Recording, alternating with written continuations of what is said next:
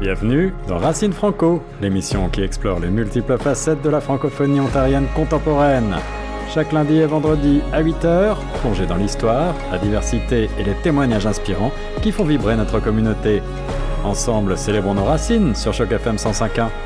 Ce projet est rendu possible grâce au gouvernement de l'Ontario. À toutes, bonjour à tous et surtout bonjour à toi Vanessa. Merci d'être notre invitée dans ce nouvel épisode de Racine Franco. Racine Franco, c'est quoi? Je vous le rappelle, eh bien, c'est cette nouvelle émission radio et vidéo hebdomadaire qui vise à faire mieux connaître et à partager les différentes composantes culturelles de notre francophonie ontarienne actuelle. Alors plus simplement, bah, je vais aller à la rencontre de différentes personnalités de notre belle communauté francophone et ensemble on parlera de leur pays ou de leur région d'origine et de leur culture qui leur est propre et surtout comment on vit cette belle francophonie qu'on est euh, bah, ici à Toronto en minorité francophone. Et je rappelle et je souligne que ce projet, il est rendu possible grâce au gouvernement de l'Ontario. Aujourd'hui, avec moi, j'ai Vanessa Bouabout. Comment ça va, Vanessa, aujourd'hui? Bonjour, merci à vous. Ça va bien? Ouais, je suis contente que tu sois avec nous. Oui, merci pour euh, m'avoir accueilli ici. Ben écoute, avec grand plaisir, surtout que toi, en plus, tu as une particularité, c'est que euh, tu es né de parents libanais, donc origine libanaise, francophone, super, et né à Abu Dhabi. Alors, Abu Dhabi, pour plein de gens, c'est ce nouveau pays qui est sorti du désert. C'est, on dirait que c'est un tout nouveau pays. Donc, on en parlera aussi un petit peu. Mais est-ce que tu peux te présenter en quelques mots pour nos auditeurs avant qu'on parte dans le vif du sujet? Oui. Euh, alors, euh, je suis étudiante. Euh, j'ai immigré au Canada, peut-être ça fait 11-12 ans, de Abu Dhabi. Mais, euh, comme tu as déjà mentionné, je suis d'origine libanaise. Mes parents sont libanais, mes grands-parents sont libanais, ma famille est libanaise. Et ouais. Ok. Et donc, du coup, toi, tu es né à Abu Dhabi. Comment, ça, comment c'est Abu Dhabi? Parce qu'on a l'impression que Abu Dhabi, c'est comme un peu Dubaï. C'est ces nouveaux pays qui ont émergé un petit peu de, du désert. On en a fait des grandes structures, des grands endroits. Euh, mais peut-être que je me trompe complètement. Est-ce que tu peux nous en dire plus? Oui, alors euh, c'est pas. Dubaï est plus fameuse qu'Abu Dhabi en tant que ville. Et les gens, d'habitude, ils, ne connaissent pas trop Abu Dhabi quand je leur mentionne la région. Mais si je leur dis Dubaï, ah, ils savent euh, de quoi. Abu Dhabi, c'est connu aussi avec le, la Formule 1, parce qu'il me semble qu'il y a un oui, circuit vrai, il y, a, il y a un circuit là-bas. Euh, puisque c'est en fait la capitale euh, des Émirats arabes unis. Alors tous les événements d'habitude se passent à Abu Dhabi. Alors même si les gens, euh, ou bien le tourisme se passe plutôt à Dubaï, il y a toujours beaucoup de monde, il y a toujours beaucoup d'émergence, beaucoup de modernité à Abu Dhabi aussi. Et du coup, pourquoi tes parents, qui eux sont nés au Liban, vous avez déjà immigré dans, en premier à Abu Dhabi? Euh, c'était plutôt à cause de mon père, parce qu'il est ingénieur. Alors, euh, il a immigré là-bas euh, pour travailler. Et puis, ma mère aussi, elle est allée travailler là-bas. Alors, c'est plutôt à cause du travail. et aussi parce que le Liban, comme vous connaissez, c'est pas toujours le pays le plus stable. alors, c'était plus facile de trouver un travail à Abu Dhabi que c'était au Liban à ce temps-là. Ok. Et qu'est-ce que tu penses avoir ramené avec toi il y a 11 ans dans ta valise d'enfant, parce que du coup, on le voit, tu es déjà super jeune, mais du coup, il y a 11 ans, tu l'étais encore plus.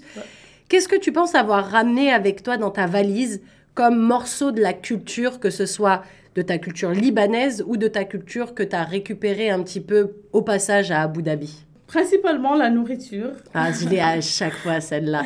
C'est soit la nourriture, soit le côté chaleureux des gens en général. Ouais, la générosité aussi, mais surtout la nourriture parce que quand on cuisine à la maison, quand on mange, c'est toujours quelque chose à rapport du, euh, du Liban. Bien sûr, il y a les autres, euh, le fast-food et tout ça, mais d'habitude, c'est la nourriture.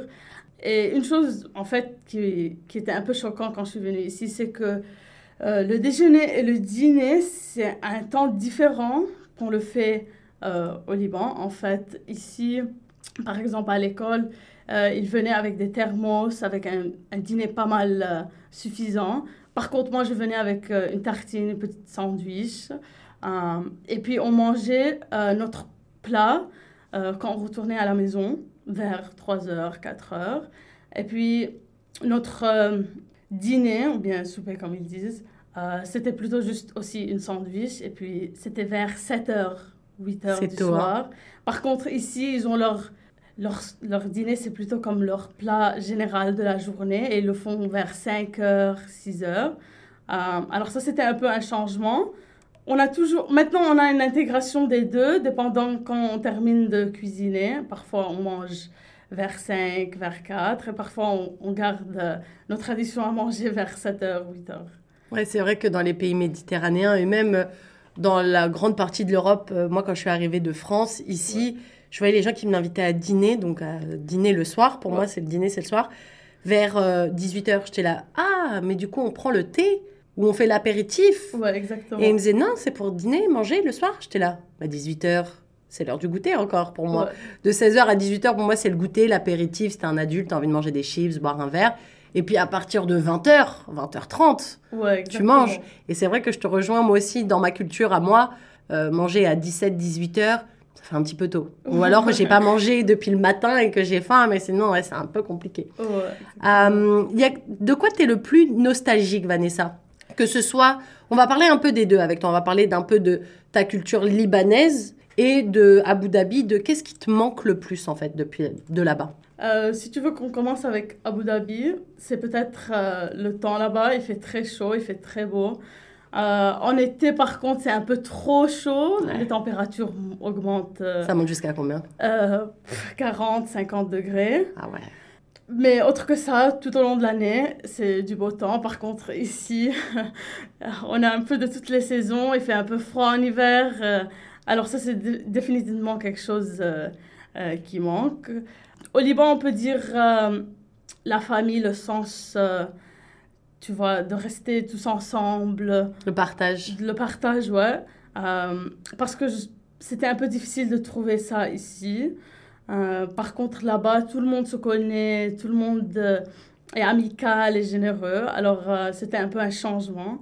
Mais autre que ça, c'était pas mal. Ok.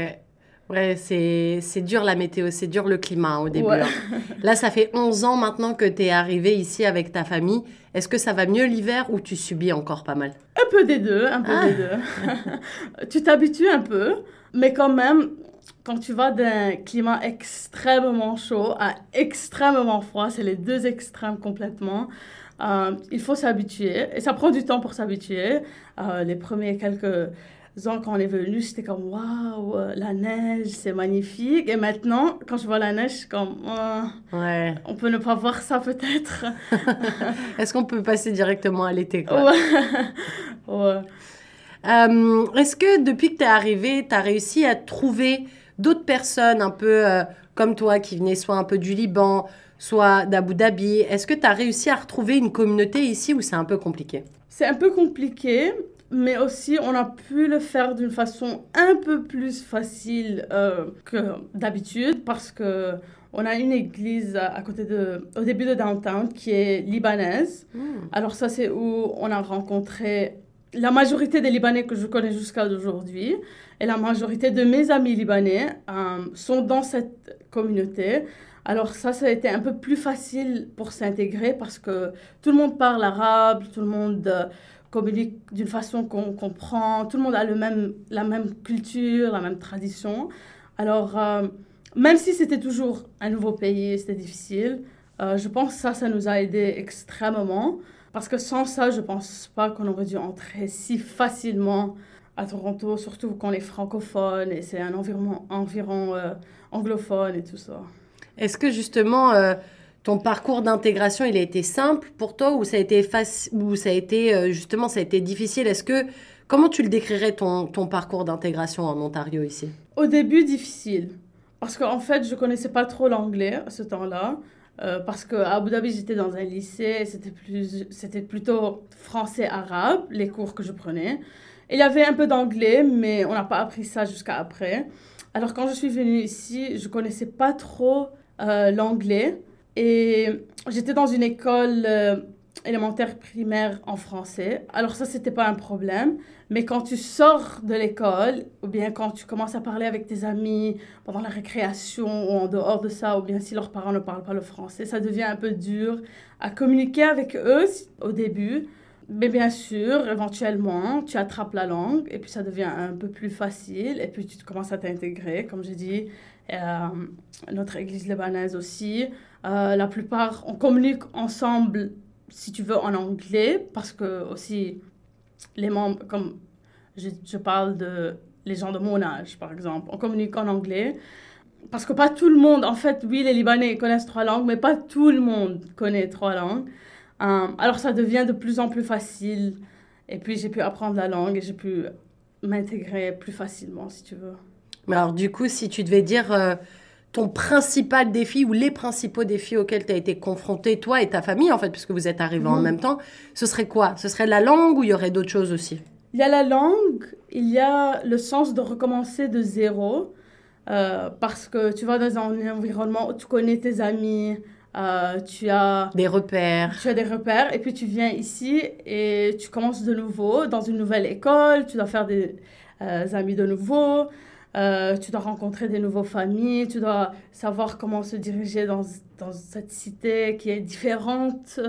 Toronto, bien sûr, est différente qu'Abu Dhabi, qui est différente que Beyrouth. Alors, euh, c'est pas seulement la langue, il y a aussi la culture, la tradition, qui aussi se mélangent tous ensemble. Et euh, tu, tu parlais de l'église, justement, que tu fréquentes avec ta famille et que ça a été justement un moyen de connecter un petit peu avec ta communauté. Est-ce qu'il y a eu d'autres euh, organismes ou programmes que vous avez un petit peu euh, checké avec euh, ta famille ou toi toute seule de ton côté, que ce soit des groupes de sport ou des organismes, par exemple le centre francophone ou des choses comme ça? Ou alors l'église, ça a vraiment été votre truc un peu central pour faire des connexions?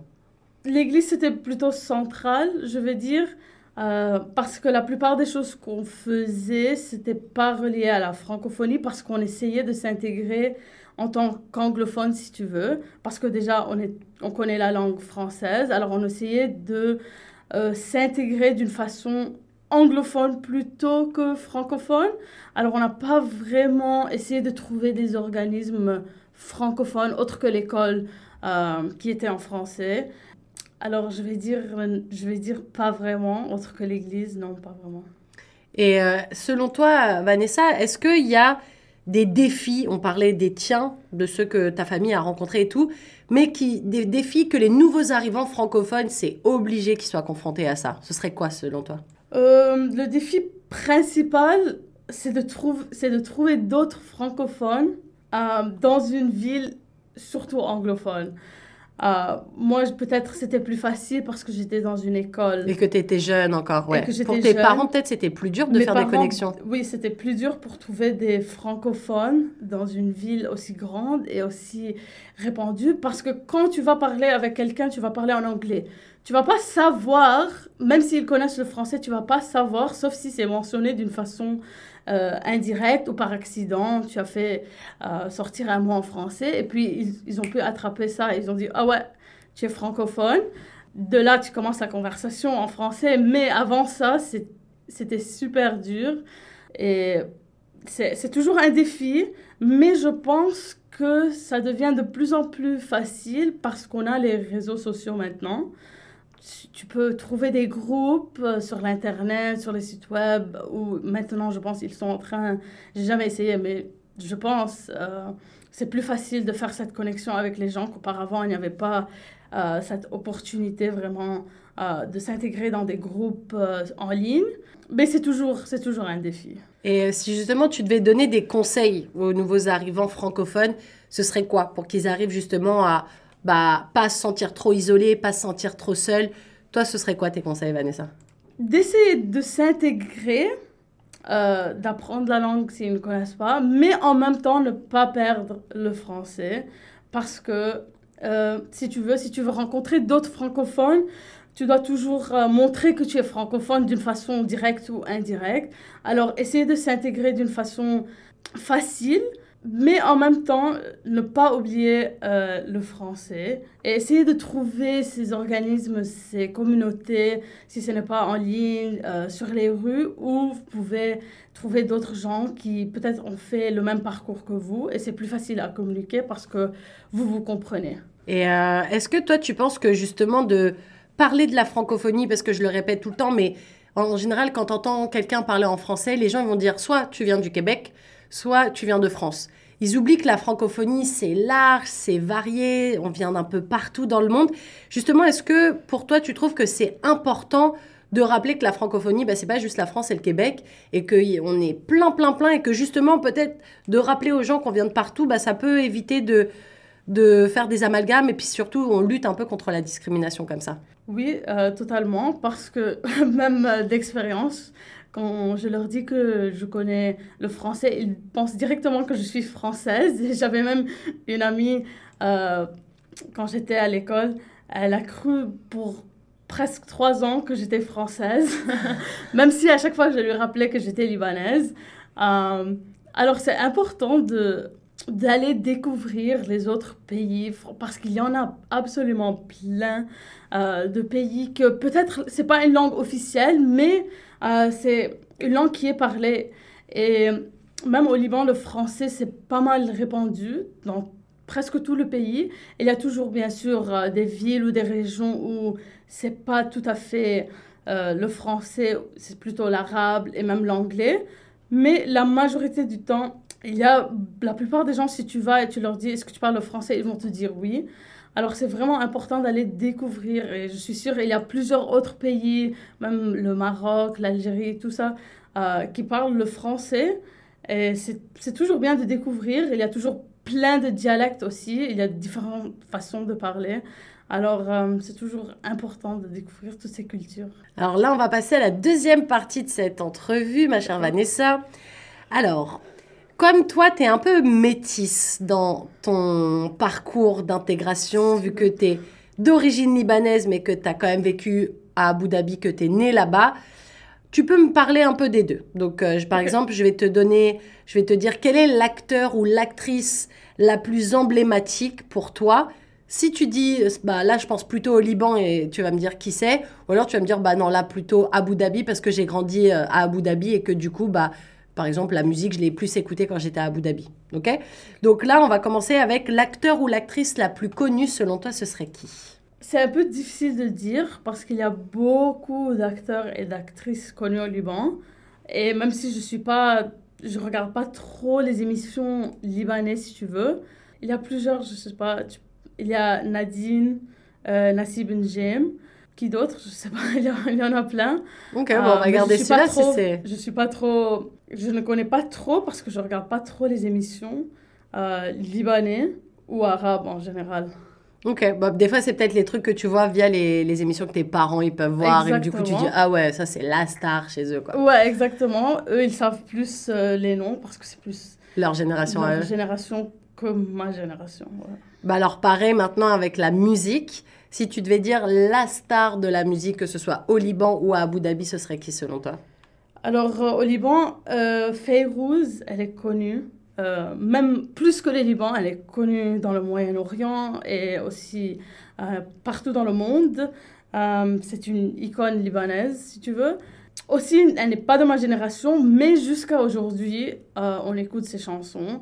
Et elle est définitivement la plus connue, même s'il il y a toujours d'autres chanteurs et chanteuses maintenant qui sont pas mal fameux. Par exemple, il y a Nancy Ajam, il y a Elissa, il y a Assel Helene. Tous ces, toutes ces personnes aussi sont merveilleux chanteurs et chanteuses.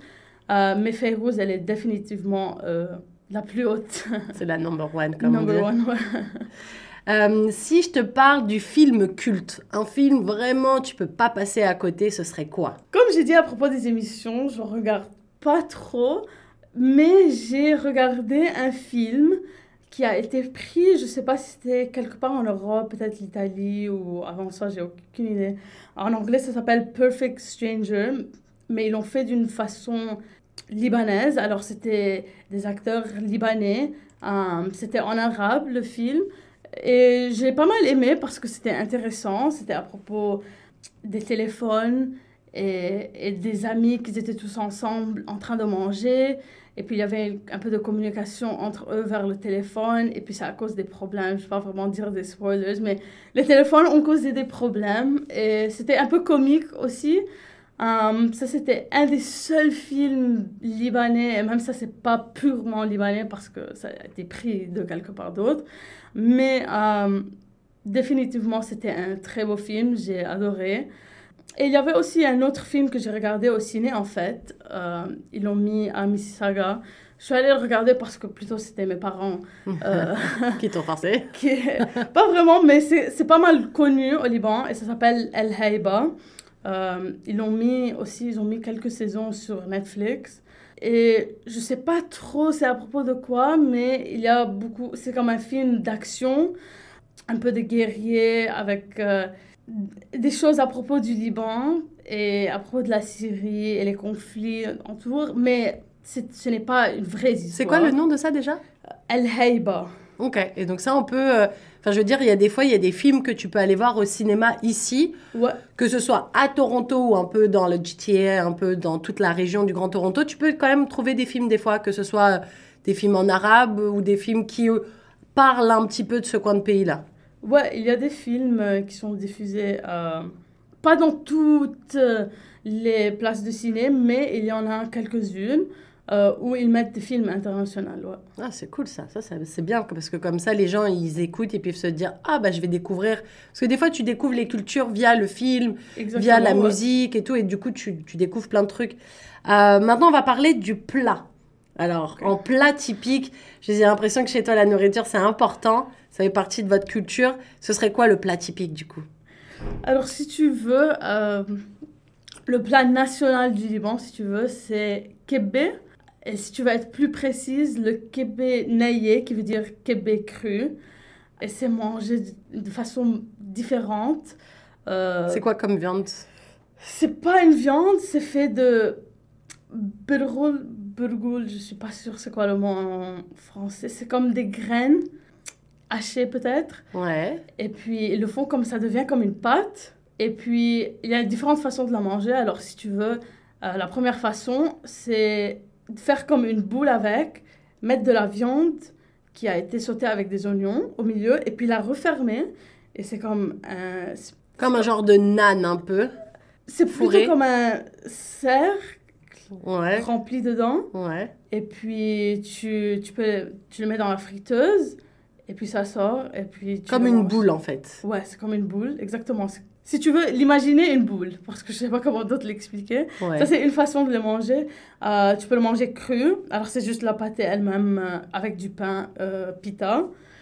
Et il y a aussi une troisième façon où c'est de la tendre sur un, sur un plat, mettre la viande au milieu et la recouvrir aussi, et puis la mettre dans le four. Et puis, chacun d'une a un différent goût, mais les trois, c'est bon. Ils sont tous bons. Tu m'as donné super faim. Euh, et si euh, maintenant on parlait de boisson, la plus populaire, ce serait quoi? L'arac. C'est quoi ça? Euh, alors, c'est de l'alcool qui est fait de base d'anis et de raisin. Et quand tu la vois dans, la- dans une bouteille, c'est en fait transparent. Elle n'a pas de couleur. Mais parce qu'elle est trop forte, en tant qu'alcool toute seule, tu dois la mélanger avec de l'eau. Et quand tu la mélanges avec de l'eau, tu dois mettre plus d'eau que, Que de ça que de ça. Quand tu la mélanges, ça devient comme un blanc très... Comme, comme le lait, imagine le blanc du lait, ça devient vraiment similaire à la couleur du lait. Et puis, ça se boit avec le kebenaye, par exemple, ça se boit avec les, les repas que tu as. Pas toujours, Mais du coup, il y a de l'alcool dedans? Oui, c'est de l'alcool. Et tout le monde en boit? Ouais. Ah ouais, même, je veux dire, même quand t'es jeune, c'est pas un truc qu'on interdit de boire aux enfants, par exemple? Euh, non, les enfants, peut-être pas, ils vont pas boire ça. Mais, tu- par exemple, arrivé à un certain âge, quand t'es Ah, ado, on va te dire oui? Ouais, on va dire oui, absolument. Euh, c'est, c'est vraiment relié avec les plats que tu manges, euh, surtout avec euh, quelque chose qu'on appelle mesa, c'est comme plusieurs petits plats ensemble que tu mets sur la table. Euh, comme il y a de la salade, il y a du hummus, il y a le kebab et tout ça. Surtout avec ça, ça c'est l'environnement parfait pour boire l'arak. Et aussi avec euh, le poisson. Quand tu mets le poisson dans les friteuses, aussi c'est très connu d'en boire ça avec. Ok. Alors, admettons que euh, moi, ou peu importe, tu croises quelqu'un qui te dit Je vais à Abu Dhabi, et on le fera pour le Liban après, mais je vais à Abu Dhabi, y a, je, je veux pas rater l'endroit à visiter. Qu'est-ce que ce serait cet endroit justement à ne pas rater? Euh, je dirais Ferrari World. Alors, c'est un place d'attraction juste à côté Ah, ouais. de, du circuit de, du Formula One. Et c'est il y a- c'est juste un parc d'attractions super énorme, c'est magnifique. Euh, c'est tout à propos du Ferrari. Tous les parcs, tous les, euh, les choses sont Ferrari. C'est comme Walt Disney mais en Ferrari. Mais quoi. Ferrari complètement. Tu vois les voitures, tu vois comment ils- les voitures ils sont construites. Ils te montrent absolument tout. Et aussi, il y a euh, le roller coaster le plus vite du monde entier là-bas. Ah ouais. Ça s'appelle Formula Rossa. Euh, moi, j'ai été une fois dessus. Et c'est quelque chose de ne pas rater, même si la ligne, euh, elle est immense. Et ça va te prendre peut-être deux à trois heures d'attente avant que tu arrives euh, sur, euh, Que ce le- soit ton tour, ouais. sur, ton, ouais, sur le siège. C'est absolument magnifique. Euh, c'est définitivement quelque chose euh, qu'il faut voir. Et au Liban, tu dirais quoi du coup? Le Liban, il y a beaucoup. C'est un peu difficile à dire, mais si tu veux que je choisis, peut-être je choisirais deux. Euh, en tant que tourisme, euh, il faut aller voir euh, la forêt des cèdres, qui est un peu au nord. C'est juste absolument magnifique. Il n'y a que des cèdres, tu peux aller marcher entre les cèdres. Parce qu'on rappelle que le 7, c'est un peu l'emblème du pays au Ouais, c'est l'emblème du pays et on en a pa- partout, pas seulement dans cette région, mais cette région spécifiquement, spécifiquement ça s'appelle Erez, qui veut dire cèdre. Alors définitivement, il faut, aller- tu devrais visiter là-bas parce que tu peux marcher entre les arbres et tout ça, il y a comme un chemin. Euh, et tu fais du sport en même temps, un peu de hiking. Et le deuxième, c'est Baalbek. C'est une autre euh, région où il y avait, où il y a toujours euh, des temples romains et c'est absolument gigantesque. Tu as besoin presque la moitié de la journée pour y marcher tout. Et c'est mieux de ne pas aller quand il y a trop de soleil parce que vraiment c'est juste ouvert et c'est juste les temples euh, des ruines. Comme similairement à quand tu vois en Grèce, Ouais. euh, où ils disent à propos à Athènes, ils disent il y a les temples. La, presque la même chose, euh, mais c'est des temples romains là-bas et c'est aussi grand. Et définitivement, c'est une des places les plus touristiques au Liban. Ok. Si maintenant on parle de sport, Vanessa, ce serait quoi le sport le plus connu ou le plus pratiqué au Liban Je ne pense pas qu'on a un sport euh, national, mais de ce que je connais, c'est le basket et le soccer ou le football. Euh, comme, Et c'est la même chose à Abu Dhabi?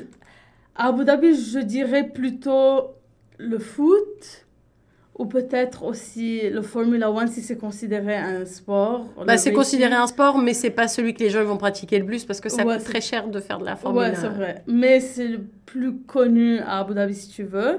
Si tu veux parler en tant que le plus pratiqué, je pense à Abu Dhabi, c'est plutôt le foot. Et puis au Liban, c'est plus, c'est plus basket que c'est le foot. L'équipe là-bas, l'équipe nationale, elle est meilleure au basket qu'au foot. Ok. On va parler d'une expression. Ça serait quoi l'expression typique que si tu l'entends dans la rue, tu dis Wow, ils sont libanais, eux, ça c'est sûr. Si tu dis ça, c'est sûr que t'es libanais. Il y en a plein, il y en a beaucoup. Euh, je pense, s'ils disent le mot yalla, qu'il y a beaucoup de différentes définitions. Directement, je sais, peut-être pas libanais, mais je sais qu'il est arabe, euh, parce que ça veut dire, yalla, ça veut dire comme viens, ou bien qu'on part, ou allons-y, mais tu peux l'utiliser d'une façon diverse, si tu veux.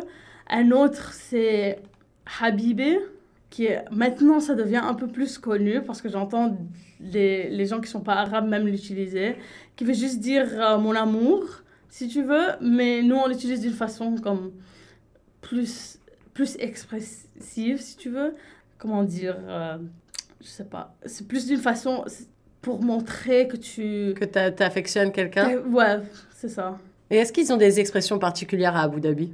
Ça, je suis pas sûre, mais je sais que la façon qu'ils parlent l'arabe là-bas, c'est différent. Euh, le dialecte, c'est un peu différent. Et la façon qu'ils parlent, je sais directement que cette personne euh, vient d'Abu Dhabi ou des Émirats arabes unis. Euh, parce que c'est un peu plus lourd l'accent, si tu veux. Ouais, c'est une question d'accent, c'est pas une, forcément une question d'expression ou quoi que ce soit. Non, ouais, ouais, exactement. Ok. Euh, alors, cette question, à chaque fois, j'aime bien l'expliquer un peu plus parce que si je te dis, c'est quoi les stéréotypes des gens du Liban, on dirait que c'est négatif alors que pas du tout. C'est plus, c'est quoi les clichés un petit peu quand on se dit, ah bah oui, forcément, les Libanais, tu vois?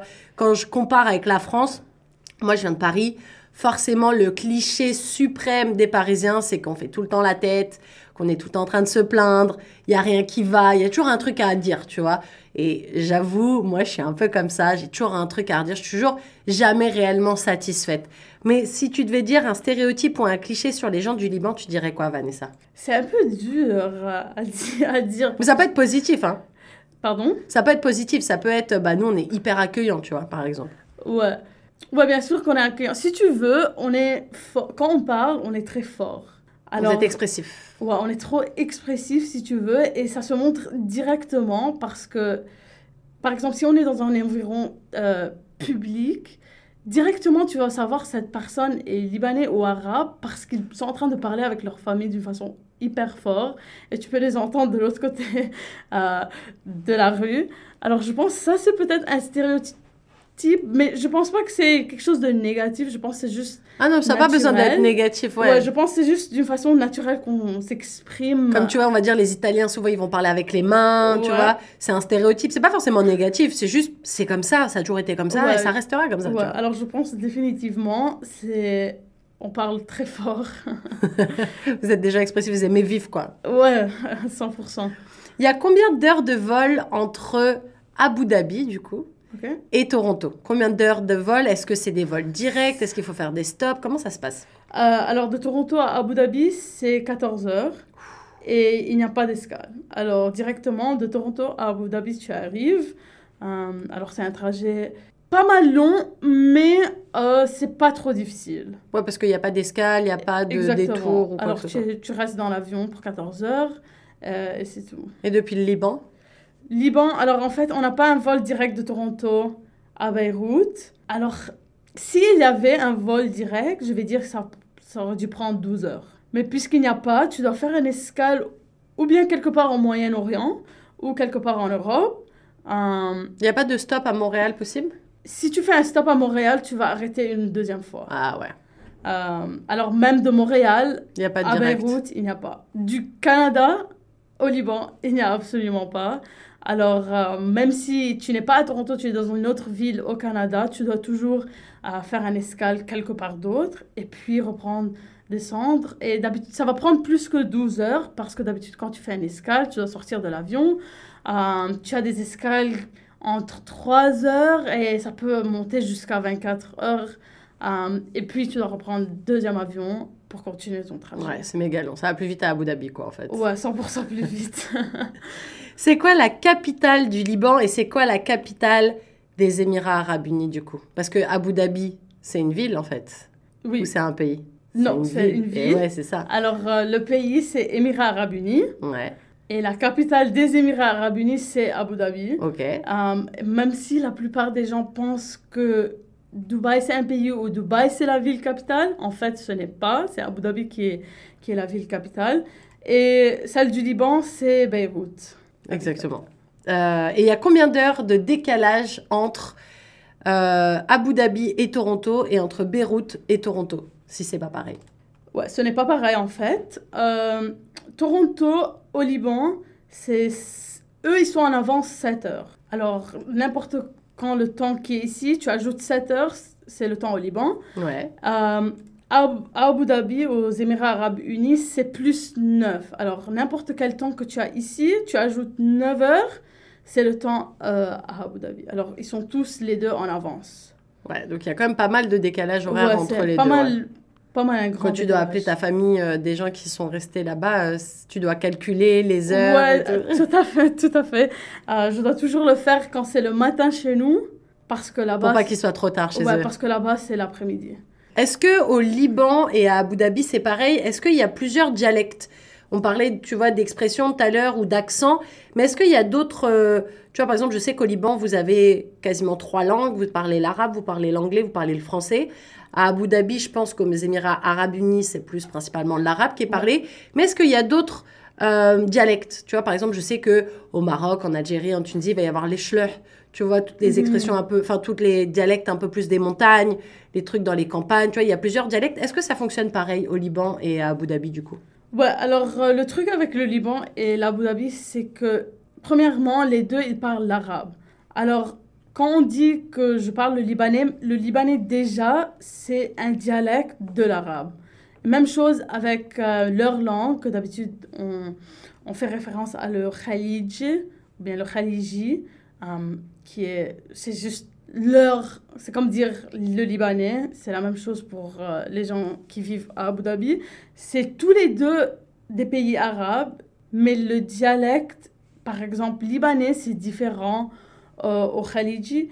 Mais ça ne veut pas dire que tu les comprends pas. Tu peux toujours les comprendre, mais peut-être la prononciation est différente, euh, quelques mots c'est différent, euh, quelques lettres c'est différent, mais c'est c'est toujours l'arabe.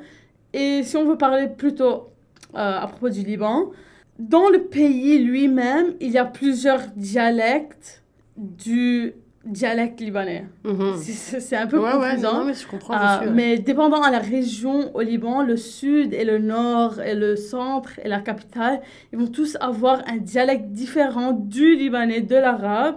Euh, mais ça ne veut pas dire, comme j'ai déjà mentionné, tu peux toujours les comprendre, mais ça se voit, ça se voit d'une façon pas mal... euh, C'est perceptible quand même. ouais.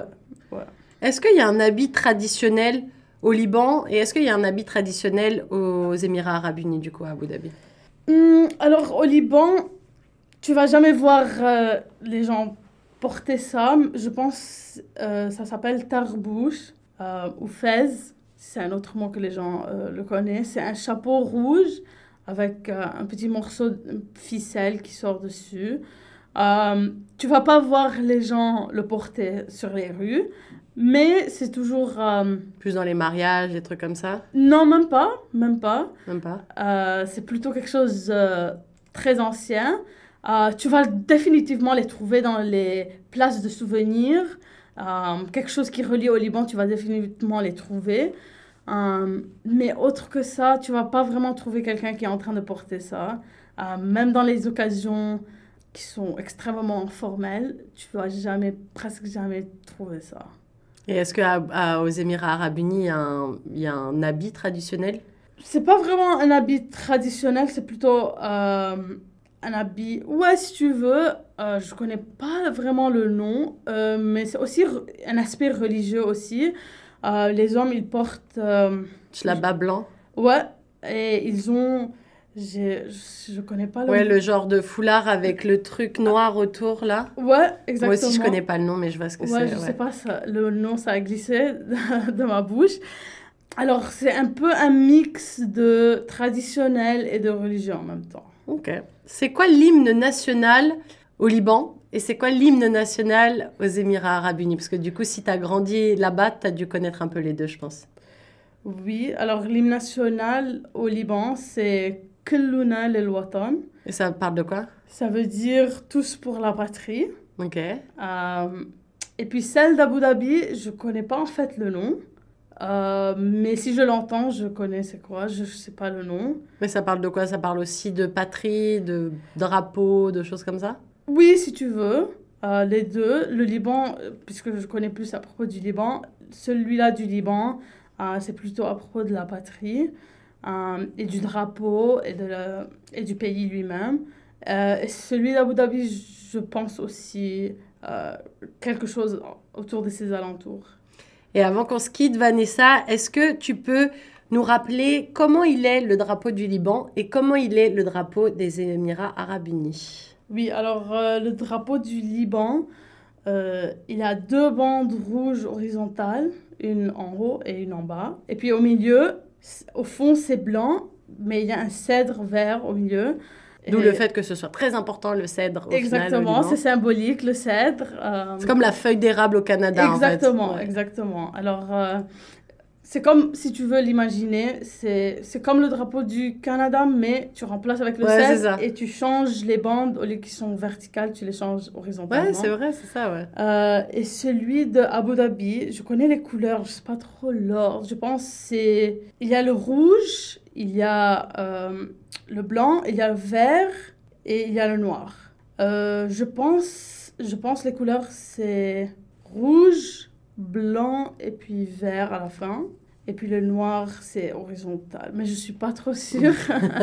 Il faut que je fasse mes recherches. Euh, euh, ou bien c'est peut-être en fait rouge verticalement. Et puis je suis sûre que le vert et le blanc sont, c'est en bande horizontale. Je dois faire un peu plus mes recherches. C'est ou bien le rouge ou bien le, le blanc qui est vertical. Et avant qu'on se quitte pour de bon, Vanessa, est-ce que tu as un dernier mot à dire aux auditeurs de Choc FM 105.1, que ce soit par rapport à tes origines, par rapport au fait d'être francophone ici en Ontario, sur euh, quoi on termine cette entrevue? S'ils veulent, euh, il faut toujours. C'est toujours bien de découvrir les autres euh, cultures, d'apprendre. Même moi, en tant que Libanaise, et j'avais vécu à Abu Dhabi, j'aime toujours apprendre à propos des autres cultures, surtout parce que ici on vit dans une ville qui est multiculturelle. Alors, euh, je leur donne le choix, s'ils veulent, de aussi aller découvrir les autres cultures, si ce n'est pas le Liban, si ce n'est pas l'Abu Dhabi, les autres cultures européennes, euh, d'Asie, d'Afrique et tout ça.